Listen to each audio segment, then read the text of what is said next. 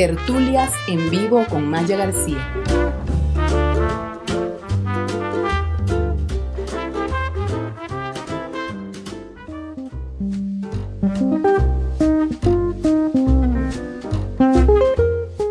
Olivo tiene una interesante historia, como corresponde a un árbol que es capaz de producir un fruto comestible y algo tan polivalente como el aceite, que es al mismo tiempo alimento, condimento, cosmético, bálsamo, medicina y combustible. La elección de una rama de olivo para indicar el fin del diluvio universal, el signo de la victoria en forma de coronas trenzadas para distinguir a los ciudadanos que habían honrado a la patria, la representación de la inmortalidad o el símbolo de la paz tiene su razón de ser en el agradecimiento a un árbol del que se derivan muchos beneficios. Hoy va a ser un vivo muy interesante porque vamos a aprender cosas hoy. Además de escuchar historias de mujeres grosas, pues vamos a aprender cosas interesantes cosas interesantes sobre el aceite de oliva. ¿Cómo estás? ¿Cómo te va, Masha? ¿Cómo andás? Muy bien, muy bien. Aquí un poco así como tengo hoy tengo un pequeño despecho porque veo ese cielo y ese clima de hoy y digo, ¿por qué no estoy en la calle? ¿Por qué no estoy en un parque caminando? qué desgracia. Bueno, eh, ya tenemos a varias por, ahí personas conectadas. Este, gracias por hacerte el rato este sábado para conversar un poco. Yo tengo la lista que hicimos más o menos juntas de hablar. Eh, tengo otras preguntas que no hablamos ayer, pero claro, después de que probé los aceites dije, no, bueno, tengo que preguntarle un montón de cosas. pero bueno, como para que todos los que se van conectando y después los que vayan viendo el vivo eh, retransmitido sepan quién es Vicky.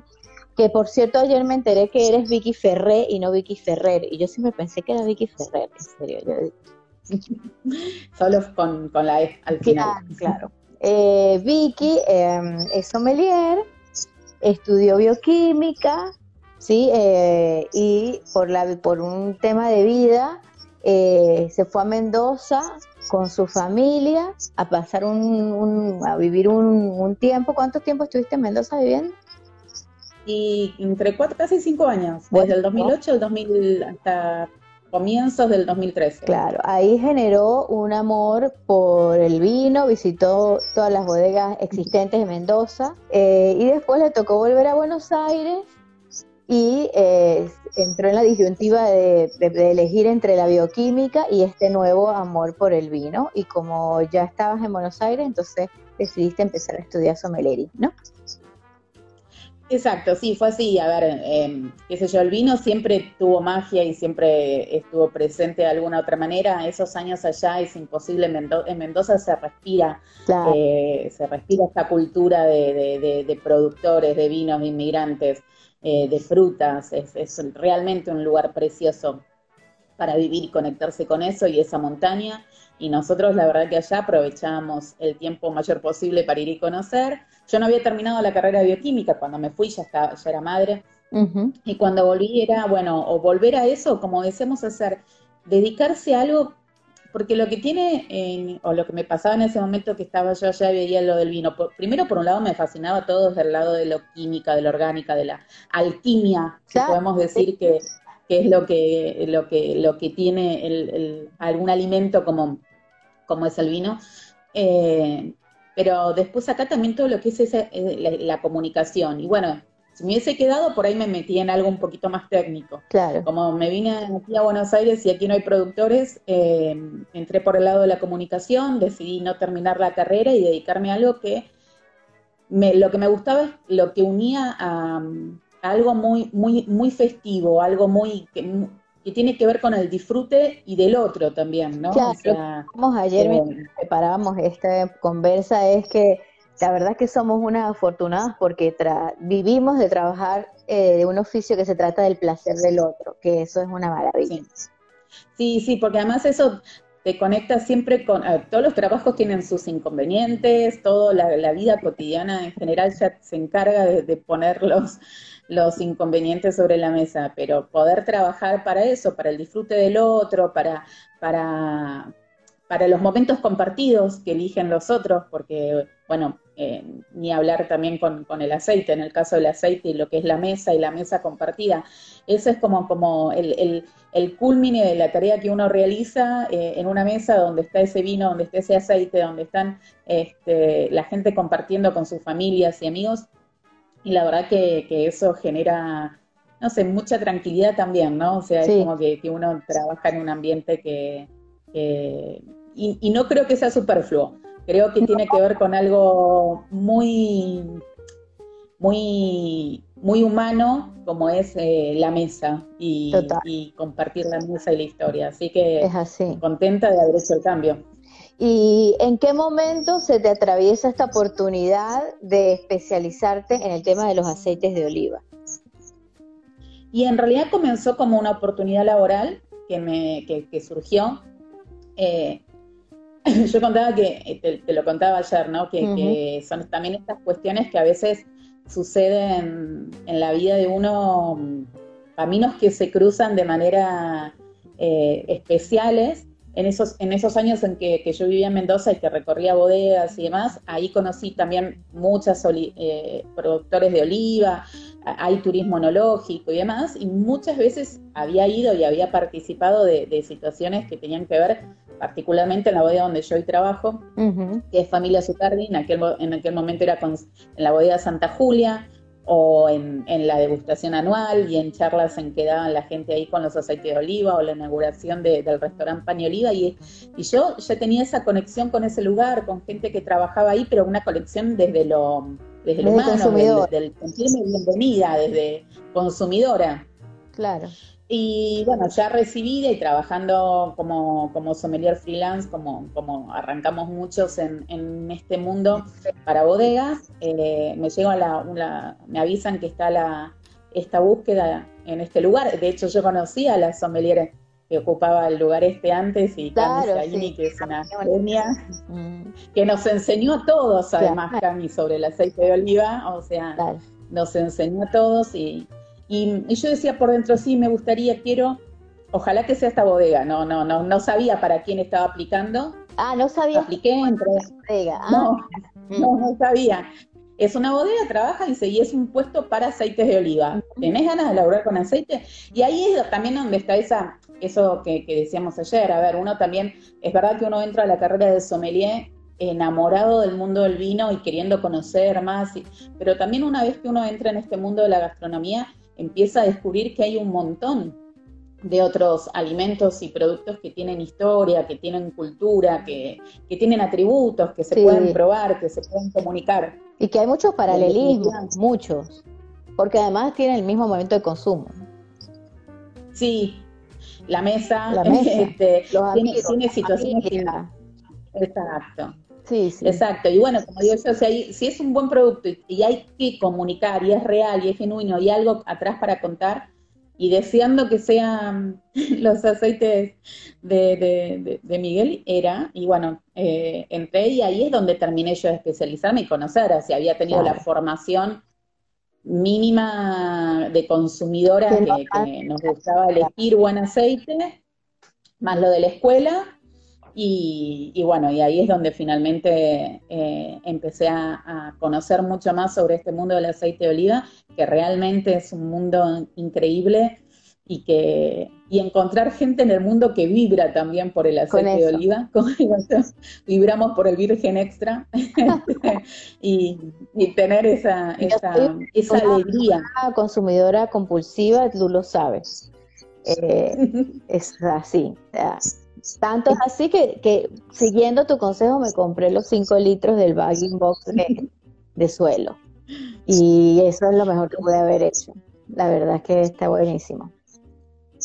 Y es que el aceite lo que sí tiene es eso, o sea, vos decís, me, me convertí en una consumidora compulsiva. Yo lo que digo es que en ese, aquí sí no hay otra. El que, el que empieza a conocer sobre lo que es un buen aceite, cómo probarlo, cómo distinguirlo, no vuelve para atrás, no, vuelve a un aceite de mala calidad, no lo elige. Primero yo quería preguntarte, porque nosotros tenemos, yo siempre he sentido que tenemos muchas cosas en común, tú y yo, eh, a nivel laboral, porque las dos somos embajadoras de, de proyectos que son bien particulares, que hablan mucho del lugar, de lo que se hace en el lugar de origen de la, de la planta, de muchas cosas así. Eh, y también hacemos mucho eh, cosas parecidas, porque hacemos comunicación, hacemos difusión, hablamos de los productos, le damos a probar las cosas a la gente, como un trabajo de hormiga, hacemos capacitación en restaurantes, eh, y siento que, a pesar de que las, trabajamos con diferentes productos, más o menos hemos hecho un trabajo que, que, que se aparece en algunas cosas y que además nos ha servido. Sí, es que, a ver, yo creo que esto tiene que ver también con lo que uno, con dos cosas. Uno, con lo que uno está contando, que, que, que, que ya no son productos, ya no son marcas, o sea, son alimentos, son ingredientes, son historias. Em, esto en, ese sentido que decís vos que, es similar y bueno, eh, no, no, podemos comunicarlo como, como si fuera una marca, como si fuera algo frío y demás. Eh, todo está muy relacionado a, en tu caso, por ejemplo, al lugar de donde vienen y a cómo se hacen y a quién los hace, los, vinos. Eh, en el aceite sucede igual.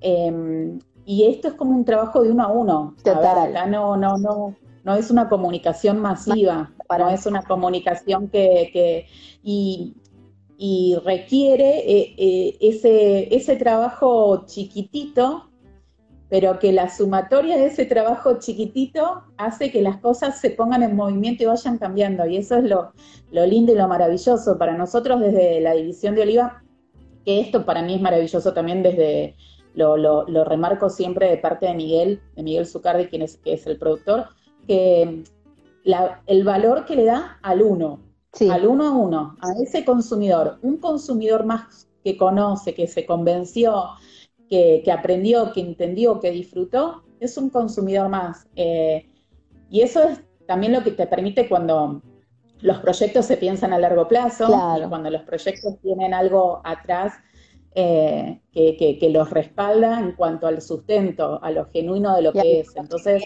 sí, y además también al trabajo eh, del equipo, pues, porque no es una sola persona, es un montón de, de personitas que están haciendo de su parte para que eso suceda. Lo que, lo que es muy interesante de lo que pasó con ustedes es que ustedes hicieron una diferencia muy grande en el tema de eh, la comunicación del aceite de oliva acá, porque es, para mí, hay un antes y un después de los aceites de familia Azucardi lo, cuando tú te sientas en un restaurante o en el consumidor, porque la gente entendió cómo es el aceite de oliva bien hecho, lo que pasa es que no hay manera, creo, justamente de poder, eh, y eso, ojo, no nos pasa solamente aquí en la Argentina, que el consumo es bajo y como decís vos, el conocimiento de, un aceite de calidad no, no, no, estaba difundido. En otros países también sucede y países que por ahí son grandes productores.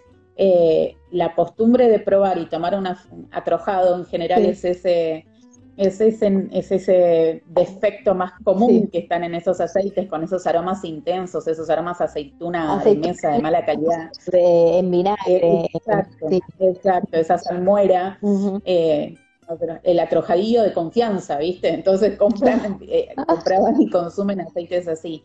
Pero yo creo que eso fue realmente un diferencial que tuvo el proyecto desde el comienzo, hace 15 años que están los aceites, y desde el comienzo eh, estuvo como, como eje importante la educación. La educación al consumidor, la educación al cliente también, porque también uno tiene que contarle al cliente exactamente la misma al restaurador, al mesero, a la gente que, sigue bien.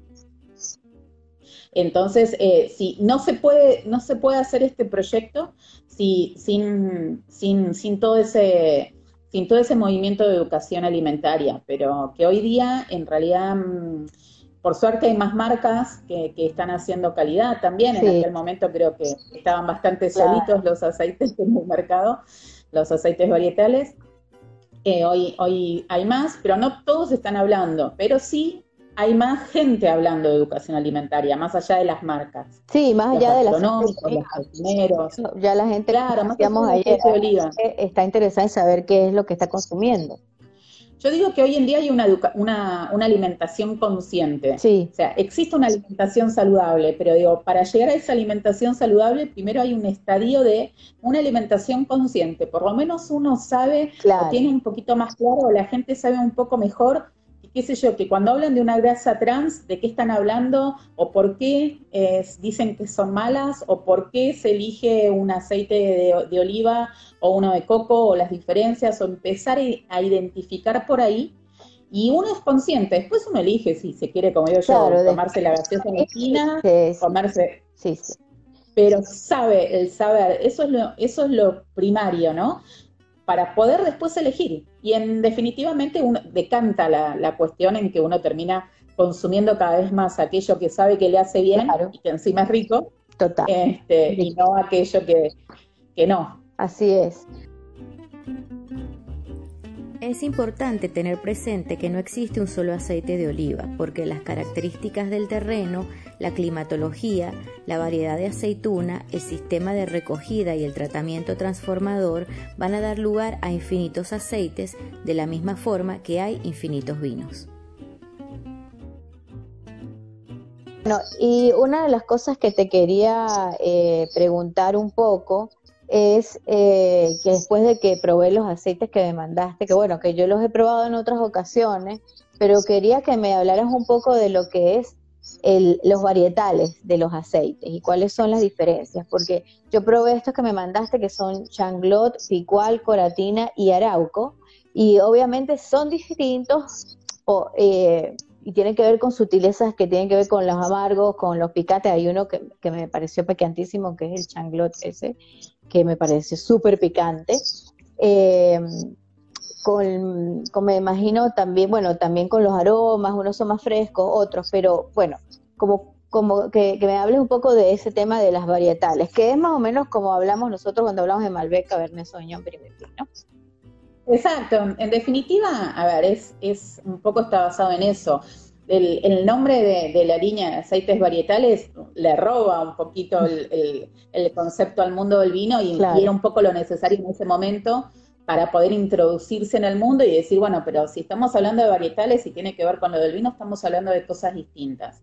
Y antes, a ver, la gente aún pensaba que la aceituna era verde y negra y nada más, con él. Este, esa era griega, a lo sumo. Pero, mm, pero en, en, el mundo del oliva hay más de 2.000 variedades clasificadas aproximadamente en el mundo. Son un montón.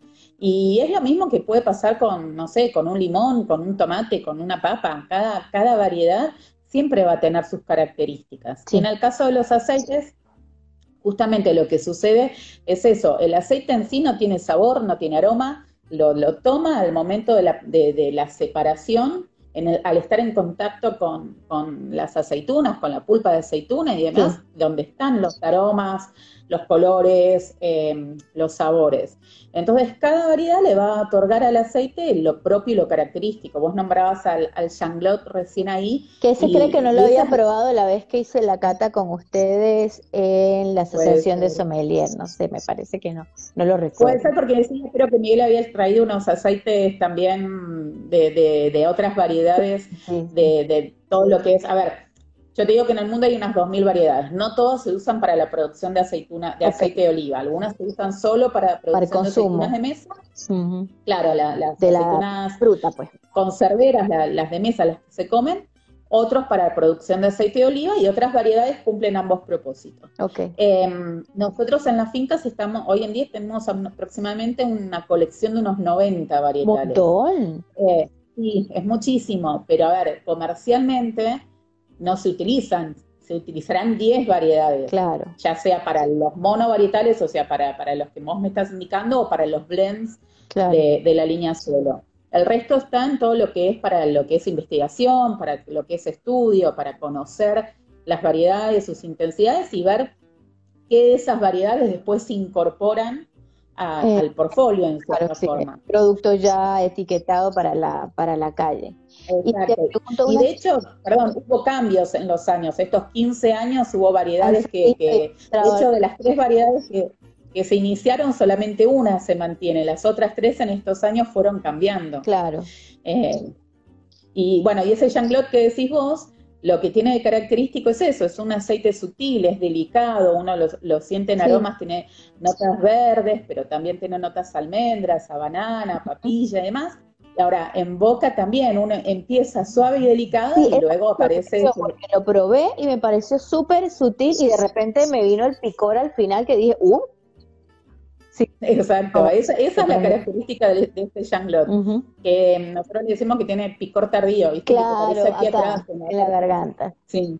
Y te pregunto una cosa, hablando de estos varietales este, particularmente, cuando uno dice, bueno, voy a, voy a consumir este o tal, o por ejemplo yo que tengo estos cuatro hoy día en mi casa para consumir, ¿qué ¿qué me debo fijar, por ejemplo, de si son más amargos, para qué es mejor combinarlos y cuando son más sutiles, qué es mejor, para qué es mejor usarlo? ¿Cuáles son mejores para usarlo, eh, qué sé yo, para, para una cocina de fuego y cuáles son mejores usarlos para algo crudo?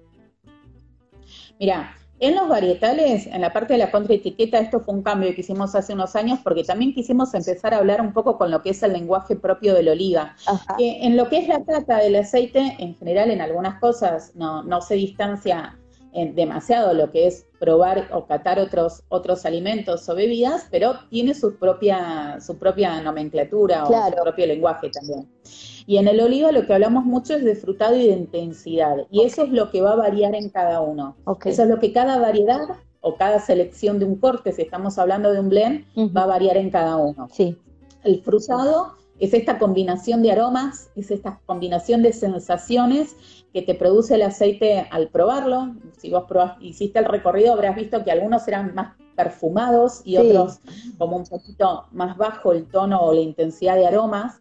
Y eso es lo que nosotros en la parte posterior hablamos de frutado. Okay. Y después está la intensidad, que son los amargos y los picantes, que, son antioxidantes, son, son conservantes naturales que, lo que es bueno del, aceite es que nosotros no elaboramos aceite, el aceite lo elabora el olivo, nosotros simplemente lo separamos, esto es jugo de aceituna. Claro, sí. Y, y, en ese aceite que elabora o en, las sustancias que elabora el olivo hay muchos antioxidantes, muchísimos. De hecho, la aceituna no se puede comer directamente del árbol. Estamos las dos así. ¿Eh? por eso es que las dos estamos así con este cutis que no se nos notan los años, desde cada día más se notan en mi caso. ¿eh? No, pero está perfecta. Eh, bueno, y eso, exacto, son antioxidantes, son conservantes naturales y cada variedad eh, tiene una diferente cantidad estas sustancias. Y es un, un poquitito chiquito de esas sustancias quedan disueltas en el aceite y eso le da también características distintas. Entonces, yo te podría decir que un aceite más delicado en, antioxidantes, como podría ser el Janglot, que tiene, no tiene amargo, no tiene casi amargo, solamente tiene ese picor tardío. A mí me gusta por ahí con, sabores sutiles, con carnes magras, con carnes blancas, con un pescado, con un tiradito. Sí. Puede ser. Eh, en algo en donde no quieras eh, remarcar mucho sabor, no quieras agregar mucho sabor, sí un poco de aroma y un rico aceite. Y por ahí, si me voy a, sabores más complejos o un aceite más complejo como puede ser la coratina, sí. que, no tiene tanto aroma, pero que en boca tiene una estructura sí, grande. Lo que cuenta es que esa coratina y el arauco tiene como una presencia en toda la boca, como que es como más expresivo, sí. Sí, la coratina, además, alta en, esos amargos. Bueno, yo ahí me iría en lo que es las armonías por ahí a, cuestiones con, hongos, con ajo, con puerro, a sabores más terrosos, a sabores más potentes, a, mayores intensidades. trataría de, en ese sentido, equilibrar intensidad eh, con un chocolate amargo, que, le va muy bien el, oliva al chocolate. Chocolates amargos que son con oliva y muy ricos. Sí, sí, sí, no, y, o inclusive reemplazar cuando haces una, un postre con chocolate, eh, una mousse, un poco usar un aceite de oliva con estas intensidades va muy bien. Em, y en el arauco, que vos me decías que también lo notabas eh, muy, como muy expresivo en boca, para mí de todos ese es el más complejo. Claro, sí, sí se nota muchísimo. Porque tiene toda esa frescura en nariz, que por ahí la coratina no es tan fresco el aroma, es un aroma verde, pero más de tallo, más de hoja, y en el arauco tenés todo el aroma verde, frescura en nariz y intensidad en boca, y entonces, bueno, ahí va genial para lo que quieras, para... Pero en este caso yo para estos aceites siempre los elegiría usar en crudo, siempre para terminar. Bueno, ajá. Eh, sobre una sopa, sobre una verdura grillada, sobre una carne, sobre un risotto, sobre lo que busques, terminar con, sí, con alguno de estos aceites. ¿Y qué aceites recomiendas tú que sean para cocinar? Mira, para cocinar lo que sucede es que en Argentina tenemos dos temas. El tema es el aceite de oliva tiene un costo. El aceite de oliva tiene un costo y, el buen aceite de oliva tiene un costo aquí en donde uno vaya, ¿no? Eh, pero sí es cierto que hay en otros países que por ahí tienen más subvenciones o tienen otros tipos de economías relacionadas a esta actividad económica que pueda ser más accesible eh, a un aceite de oliva. Entonces, cocinar con aceite de oliva se puede totalmente, es posible. Para mí, la experiencia la tenés. No es lo mismo hacer un sofrito con, un aceite neutro que hacerlo con una oliva. Pero siempre hay que elegir un buen aceite de oliva para hacerlo. Porque si no, a ver, esto acá el sabor siempre va a estar presente. O rico o feo siempre va a estar presente. Entonces, elegir un buen aceite virgen extra. Eh, nosotros eh, eh, producimos suelo virgen extra, que es una línea pensada para la gastronomía, ya sea profesional o, o hogareña eh, para el aceite de todos los días. Em, y por ahí buscar eso, buscar, bueno, lo que vos me decías, el bagging box de 5 litros. Bueno, ahí hay, si crees, una, una conveniencia en precio, por un volumen grande. Porque yo en mi casa no uso aceite que no sea de oliva, eh, porque yo no hago frituras tampoco. Entonces, lo que hago es eso, sofritos, este, cosas en las que empiezo a sofreír los primeros ingredientes la cebollita, el ajo tal, con aceite de oliva, ¿no? Eh, entonces, y también hago mucho pesto, hago mucho este, pesto de aceitunas, tapenade, pesto de albahaca, de otras hierbas. Y entonces, claro, eso, el galón, ese, este, este, el box de 5 litros ha sido maravilloso. Bueno, es que ahí es lo que te decía, por ahí buscar algo en volumen que tenga conveniencia económica, pero que cuide el aceite. Claro. que, cuide el, jugo, el jugo este de, fruta. Y en ese sentido hemos encontrado que el bagging box es la presentación ideal. Porque lo cuida, porque lo protege de la luz, del oxígeno, Em, y no, no se desperdician. porque también hay que tener en cuenta, así como lo es en el vino, tener en cuenta siempre el tema de la guarda, de cómo guardas tu aceite. Eh, es que en realidad, claro, la conservación del aceite debería ser siempre en un lugar fresco, sin cambios de temperatura, em, oscuro, alejado de la luz y del calor.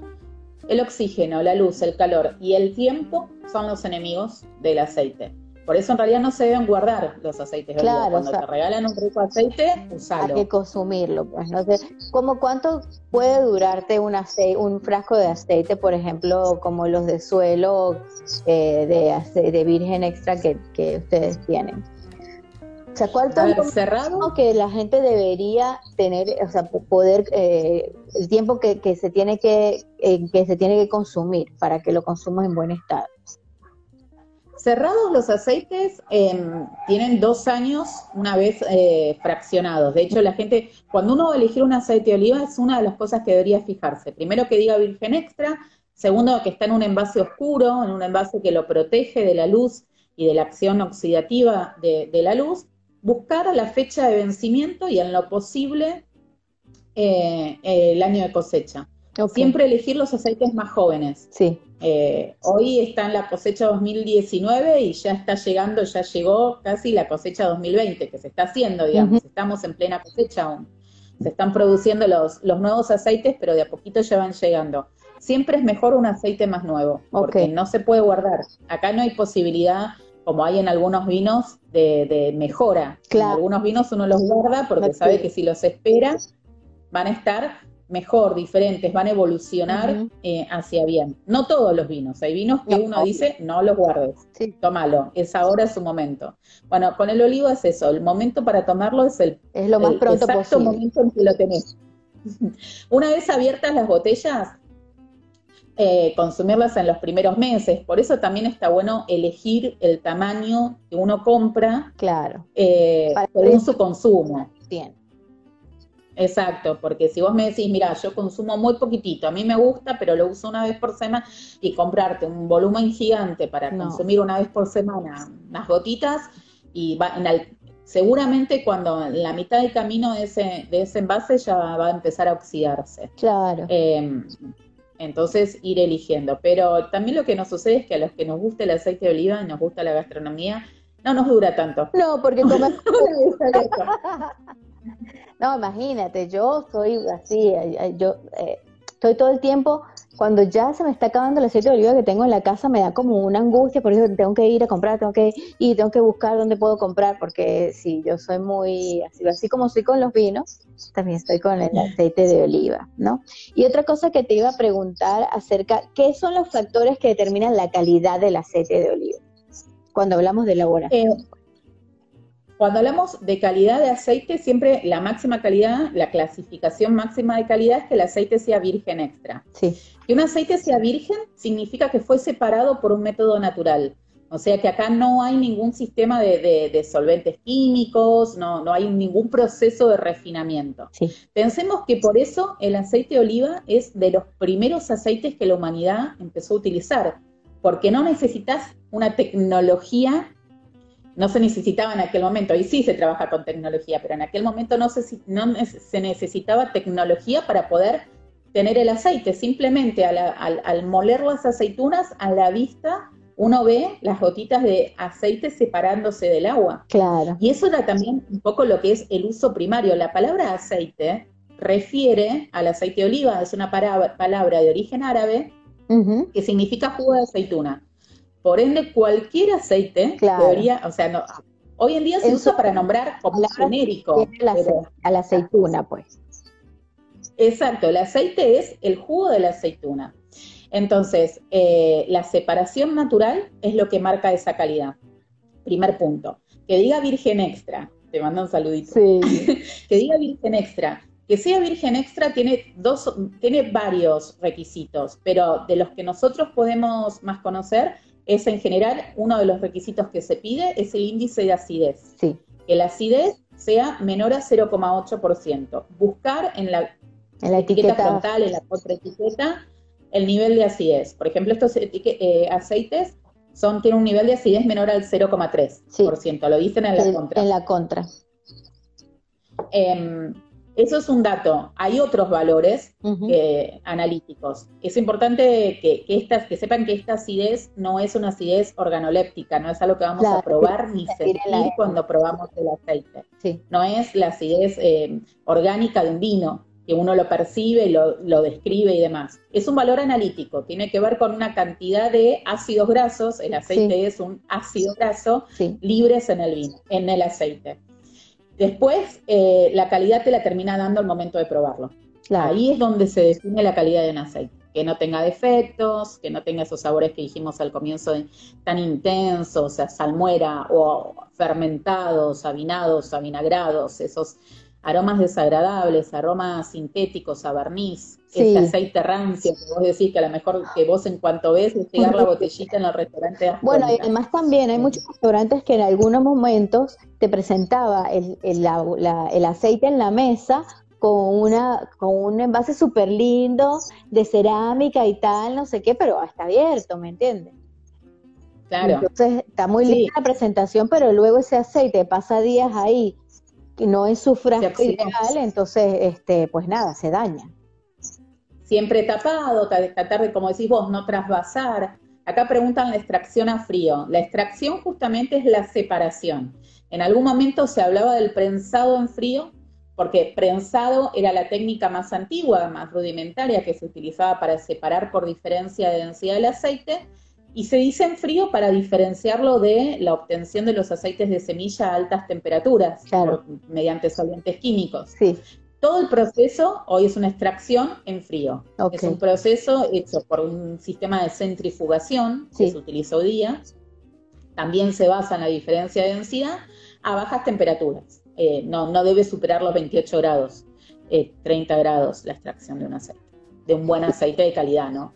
Y te pregunto una cosa, ¿tiene, eh, es un factor importante el punto de cosecha de la aceituna? Y ahí te vas a, en eso es como, como te puede pasar también con la uva o como te puede pasar con muchos alimentos, eh, se, modifica eh, los sabores, los aromas, las intensidades. Em, en el, según el momento de cosecha. Una misma variedad, por ejemplo, la variedad picual, que es una de las que tenemos que es la, es, la variedad más emblemática de, España, es la principal variedad del sur de España. El según el momento de cosecha es el perfil aromático que va a tener la picual. Si la cosechas en verde, vas a ir por los aromas de tomate, la tomatera, la hoja, el pasto. Ahora, a medida que vas madurando, que, va cambiando, que pasa por el embero, que es el momento en que, en que cambia de color. Claro, que cambia de color la aceituna, eh, ahí empieza a desarrollar otros aromas que tienen un perfil, nosotros decimos más maduro en el aceite, más hacia cítricos, más hacia frutas tropicales, puede tener un aroma maracuyá, puede haber aromas a, frutas, em, sí, también de carozo. Y después, cuando va pasando el tiempo, inclusive aparece la ruda. En un picual maduro podés encontrar eh, la ruda, el pis de gato. Eh, entonces, según el momento de cosecha, hay variedades que cambian muchísimo Ahí preguntan que de dónde trabaja. Este, Valesca, eh, Vicky es la embajadora de aceites de oliva de Zucardi acá en Argentina. De, aceite. Hola, Valesca.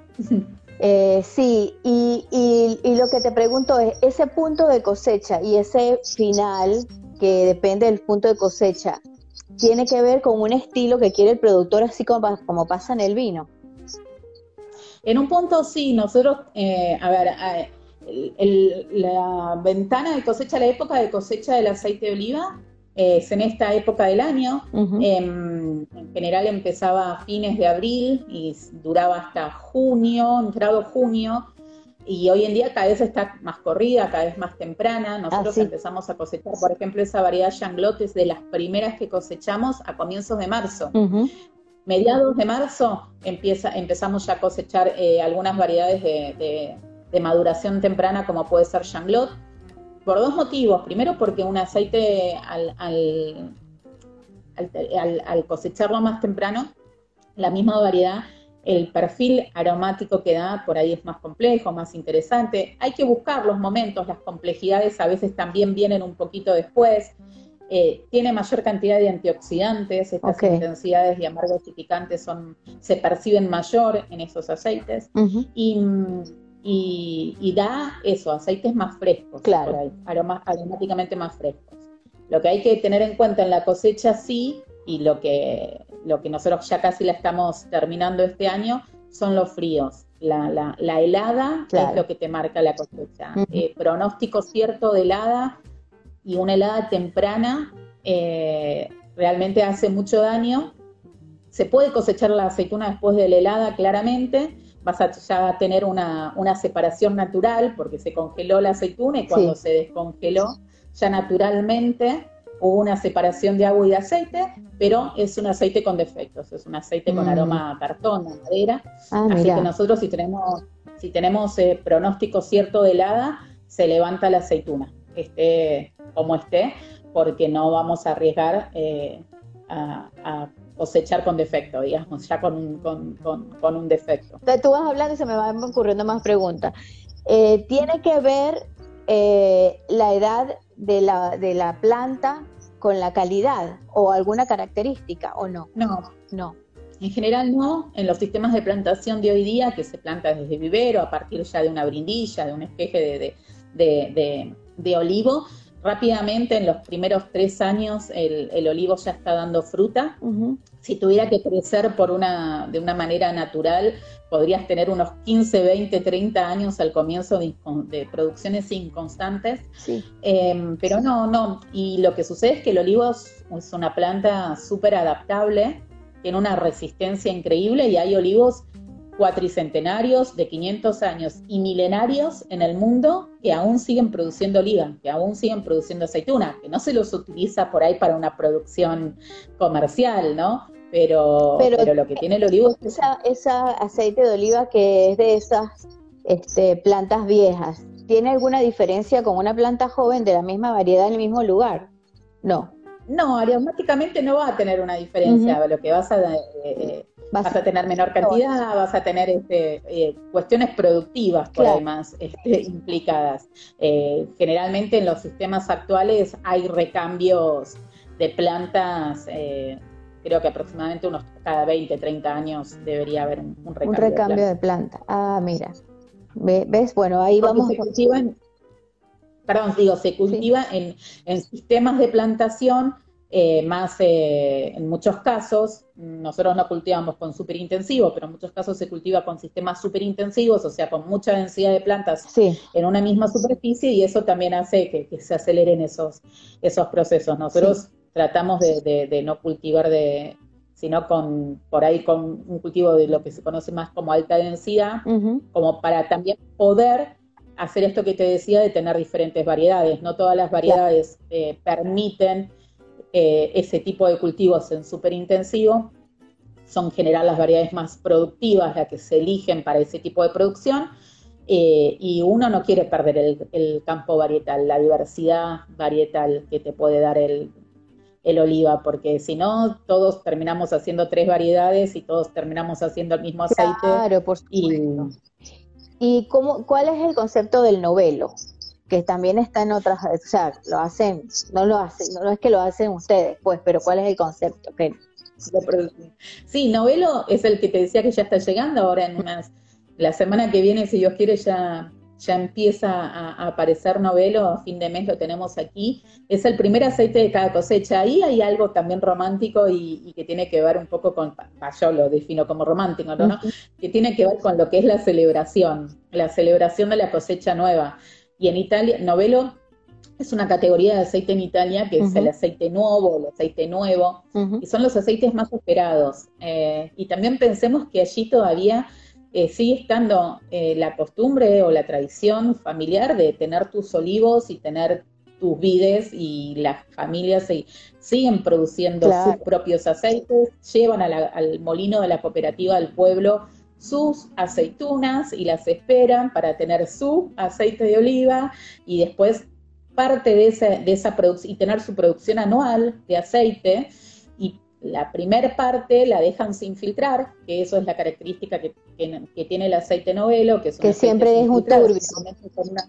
exacto, con una decantación nomás para sacar lo que son las borras más gruesas, pero no tiene el filtrado final eh, y ese es el que se llevan a su casa para consumir ese primer tiempo, porque es el aceite más sabroso, donde tenés toda la, intensidad y la frescura. Sí, es más intenso, eh, es más aromático, eh, tiene toda la frescura de esta cosecha nueva y yo digo que ahí es donde empiezan a, florearse y a decir al otro, mira, probá mi novelo, a ver cómo salió este año y ver cada cosecha, porque son orgullosos de, su aceite. Y de una cosa, de un año a otro, ¿tú sientes diferencia que haya en los novelos desde que tú estás trabajando en la empresa? Sí, a ver, sí. Em, primero porque el corte no es igual todos los años, ah, tiene que ver con las variedades que se perciben y se eligen, y eso tiene que ver con cómo haya transcurrido el año. Eh, que, inclemencias eh, haya habido. El oliva tiene una característica que se llama becería, que sería algo así como una vez sí, una vez no, pero eh, sin, simplificarlo tanto, eh, no todas las cosechas son igual de productivas y varía la productividad, es de esperar que si vas a tener una buena producción, al año siguiente la producción decaiga, y eso tiene que ver con el ciclo del olivo. Que me da risa lo que Bueno. Sí, estamos impecables, mentira, son los filtros que les ponemos. eh, y esa becería, algunas, algunas variedades la sienten más, otras variedades la sienten menos, y las inclemencias climáticas que haya podido haber ese año pueden acentuar más alguna becería. Entonces, en suelo nosotros tenemos ese, esa posibilidad de juego de decir, bueno, la Janglot no viene tan bien este año, viene mejor Farga, viene mejor Picual, viene mejor, y entonces poder elegir qué variedades, eso hace que cambie novelo. Y también lo que hemos encontrado, o lo que yo encuentro con los cambios de novelo, es que se ha armonizado también, porque a ver, a lo mejor en, su, en, sus comienzos eran aceites muy, muy intensos, y no sé si el gusto nuestro es para aceites de tan alta intensidad. Entonces, lo que le encuentro hoy a, los aceites de novelo son que han ganado en, en, armonía. Sí. Eh, y también se valora en un aceite, ¿no? Porque a uno le puede gustar los aceites muy intensos, intensos, intensos y picantes, pero no a todo el mundo y además eh, Entonces creo que hoy son aceites muy sabrosos y muy armónicos. Y, ahora vienen en, botellón diferente, así que vamos a probar cómo, cómo arranca este año con un botellón de un litro. Mira, yo quería, antes de que terminemos un poco, eh, que me hables de lo que es tu, tu tu día a día, pues, porque yo te decía ayer que mucha gente ve el Instagram de uno y piensa, ah, no, esta gente está todo el tiempo, viste, este, comiendo en lugares, bebiendo vino eh, y tal, brindando, y que de eso se trata ser embajador de una marca, ¿no? y que eso es una, para, por supuesto que para mí, esto es, eso es un pequeño mínimo porcentaje de lo que uno hace realmente. Detrás de eso hay un montón de otras cosas que uno hace y me gustaría que, eh, bueno, nada, que, me compartieras eh, sobre lo que es ser una embajadora de aceite de oliva. es, es eh, en un punto es algo que no hay mucha referencia aquí porque no, bueno, Cami que lo hacía y ahora se fue hacia el vino también a, comunicar vinos divinos, em, no hay demasiado. Aquí a mí me, genera alegría eh, eso, también la, posibilidad de la diferenciación, también te genera responsabilidad. El día a día, como decís vos, esa parte es chiquitita y es una parte del evento y ese momento y nada más, pero después a mí es mucho el trabajo en lo que es comunicación eh, a consumidor final y en educación. Eh, el, estar atento y trabajando con, las consultas que nos llegan de los consumidores, trabajar con las escuelas, escuelas de gastronomía, escuelas de sommeliers, con talleres, eh, esto que decíamos, eh, no, no podríamos comercialmente, me parece, defender eh, estos aceites si no existe un, gastronómico, un cliente, un cocinero atrás que está contándole a la gente que tiene eh, el aceite de oliva como un ingrediente, no como, como un insumo. Eh, y todo eso requiere un trabajo también de capacitación, capacitar clientes, capacitar camareros. A veces uno va a un lugar y, como decís vos, si te traen la botellita y está destapada, y, por ahí, el, a ver, eh, el, dueño o el gastronómico dueño del lugar está haciendo una inversión importante porque está decidiendo llevar un producto que tiene un diferencial de precio y de calidad a la mesa al consumidor porque sabe que el consumidor lo puede valorar, pero también es importante que ese camarero que está ahí conozca por qué ese, eh, es, es ese aceite y no otro y cómo cuidarlo y cómo presentarlo para que, no, no, no, lleguen malas condiciones al, consumidor. Y todo eso es, tarea también de, capacitación, de charlar, de dar a conocer, mucho trabajo con, gastronómicos, que en estos días lo están pasando complicado, como, decíamos ayer. Eh, y que a mí me encanta también eso, la relación que se, han, que, se ha entablado y el que, y el que no, no les dé igual seguir teniendo un aceite u otro y el que quieran estar y que quieran llegar también a sus consumidores con nosotros, trabajando con ellos, tratando de, idear cosas nuevas y, ver cómo todos nos adaptamos en este momento complicado. Eh, que si es el mismo fecha de vencimiento, si si el aceite está abierto o no, la fecha de vencimiento que tiene la etiqueta.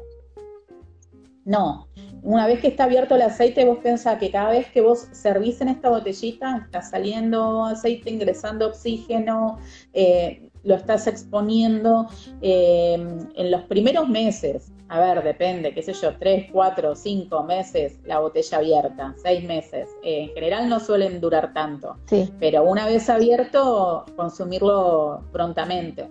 Por eso decíamos de por ahí, si uno tiene, no sé, consume muy poquito, bueno, esta botellita es de 2.50, es más chiquita, qué sé yo. Más vale elegir y ir abriendo botellitas más, envases más chiquitos que un envase grande, o como decíamos, el bagging box, que son presentaciones donde sí la, eh, conservación del, de este jugo de fruta se, se, mantiene por mucho más tiempo por las bondades propias del, del envase que, que, en ese sentido es súper eficiente. Claro, sí, sí. Bueno, ya estamos por terminar, Vicky, gracias, gracias a los que se sumaron este, y nos, nos dan saludo. Eh, el tema es muy interesante, a mí me encanta. A mí me encanta todo lo que es, eh, eh, todo lo que los productos que yo consumo, que es té, eh, aceite de oliva, vino y saber todo lo que está detrás de eso, las personas que están detrás de eso también, ¿no? y bueno, también quiero que ya para terminar me, me, me, cuentes rápidamente si este tema del COVID-19 afectó un poco lo que es la cosecha eh, eh, este año? No hubo, a ver, justo agarró, eh, empezó este, este proceso de cuarentena en, el comienzo de lo que fue la cosecha de oliva. En el caso del vino, este, este año, por suerte, no, no, afectó tanto porque fue un año de una cosecha mucho más temprana y en cuanto, en cuanto arrancó todo este tema, se estaba terminando de cosechar. Eh, ahí hacia fines de, marzo. Nosotros estábamos empezando la cosecha. A ver, lo afectó desde el lugar, como, como productores de alimentos eh, eh, es, una, es una actividad exceptuada y permitida. La cosecha es ahora, no se puede hacer en otro momento. Em, y, eso implicó poner en marcha un montón de mecanismos que, se ha vivido más. Yo, estoy aquí en Buenos Aires, digo, pero allí en Mendoza mis compañeros y la gente de la empresa y todos los cosechadores y todo eh, han estado al pie del olivo todas las noches y porque es así cuando estamos en cosecha la planta donde la almazara donde se procesan las aceitunas está a las 24 horas trabajando porque toda la aceituna que recibimos es aceituna que procesamos a veces 24 horas, o sea, todo lo que se llegue ese día se procesa ese día, si hay que procesar de noche se procesa de noche. Entonces, eso también generó que, hay, que hubo que aprender, conocer y adaptar un montón de, prácticas y protocolos que no estábamos este, tan, tan metidos en cuanto a, a, esta realidad del COVID que creo que nos ha, nos ha pasado a todos, pero y también creo que lo emocional influye porque es un año que, emocionalmente todos creo que vamos a estar Todos estamos movilizados, sí. Pero a la vez genera alegría porque era saber que, las aceitunas seguían llegando y que podíamos seguir produciendo y que los aceites nuevos están y que están llegando y ahora nos pasa eso cuando está llegando el novelo, es bueno, ya está, llega. El, trabajo de un año, además la cosecha se espera con ansia, la cosecha se espera con alegría, viste que, que, que eso es lo que decíamos ayer, en cosecha es como que, los productores, Mendoza en otoño se pone bellísima por la cosecha, por los colores, porque llegan las, eh, los vinos nuevos o, y, en este caso los aceites nuevos. Entonces, un poco todo eso emocional eh, debe haber sido un año, yo creo que va a ser un año para acordarse. Total, total. O sea, nosotros, por ejemplo, seguramente, a ver cuánto me queda, sí, me quedan cinco minutos, creo. Eh, nosotros seguramente eh, vamos a tener vinos que no teníamos planeado tener, porque, por ejemplo, nos pasó que en Uspallata eh, no pudimos buscar toda la uva, o sea, nos quedó una parte de la uva en Uspallata que no pudimos buscarlo por todo este tema y quedó allá. Y bueno, y el Colorado decidió indicarle a la gente que estaba ahí, la encargada de la finca, hacer una pasera y colgar eh, colgar esos racimos que quedaron eh, sin trasladar a la bodega para hacer pasito. Vamos a ver si lo logramos, porque todavía está allá. todavía está. Ojalá que sí, y va a ser el pasito más emotivo, además. Suceden, suceden esas cosas. Argentina no, no ha vivido cosas tan grandes así, pero la cosecha 98, que es históricamente una gran mala cosecha de vino, ha sacado grandes vinos también. y, tal cual, sí. Este, sí, sí. Bueno, ahí te preguntas eh, como último postre, aceite de oliva en postres. Sí, estabas hablando de chocolate aceite de oliva. Con chocolate, arriba de una torta. Peter Drinan, un genio que hace desayuno todo el día en su, en su restaurante, pone bowl de frutas con aceite de oliva. Ah, hay que buscar, ahí busca uno no tan intenso, pero hay que probar con... Y además lo que tiene bueno el aceite en, pastelería es que en general reemplaza una materia grasa de no tan buena calidad como puede ser la manteca, que es riquísima y es sana, digo, pero que eh, uno tiene que tender a, evitar un poquito más su gran consumo por una materia grasa de buena calidad como es el aceite de oliva. Entonces, probar en, budines, en postres, en galletitas, en panes, en, un, buen aceite de oliva cambia mucho y otorga también textura, eh, eh, queda muy rico y ganas en, salud. Es así. Bueno, Vicky, ya estamos ya en la, recta final de nuestra entrevista. Gracias. Eh, bueno, todos lo mismo que hablamos ayer. Somos unas afortunadas, tenemos un trabajo en el que estamos comunicando algo que nos apasiona y, y, es una cosa maravillosa lo que nos pasa. Y bueno, nada, eh, bueno, ya conocen a Vicky, cualquier otra duda que tengan sobre aceites de oliva, está en su cuenta, que la mencioné en las historias pasadas, pero ya la conocen. Ella es encantadora, yo, o sea, es un, mira, yo te digo una cosa, yo tengo como una colección de gente que a mí me gustaría tener como un clon pequeñito y tenerlo en la mesita de noche. Bueno, tú estás en esa lista, hermosa, hermosa. Gracias, gracias por este momento. La verdad que, ya tendremos oportunidades para brindar claro, juntos. Con rico oliva y buen vino. Este, y ojalá todos podamos eh, salir modificados para bien de esto que, nos ha pasado a todos en todos lados y, que aquel que le ha afectado mucho en su trabajo pueda, pueda, superarlo y pueda reinventarse. Sí. Eh, Así es. importante. Bueno, un beso. Gracias a todos por lo que estuvieron. Gracias a todos los que estuvieron.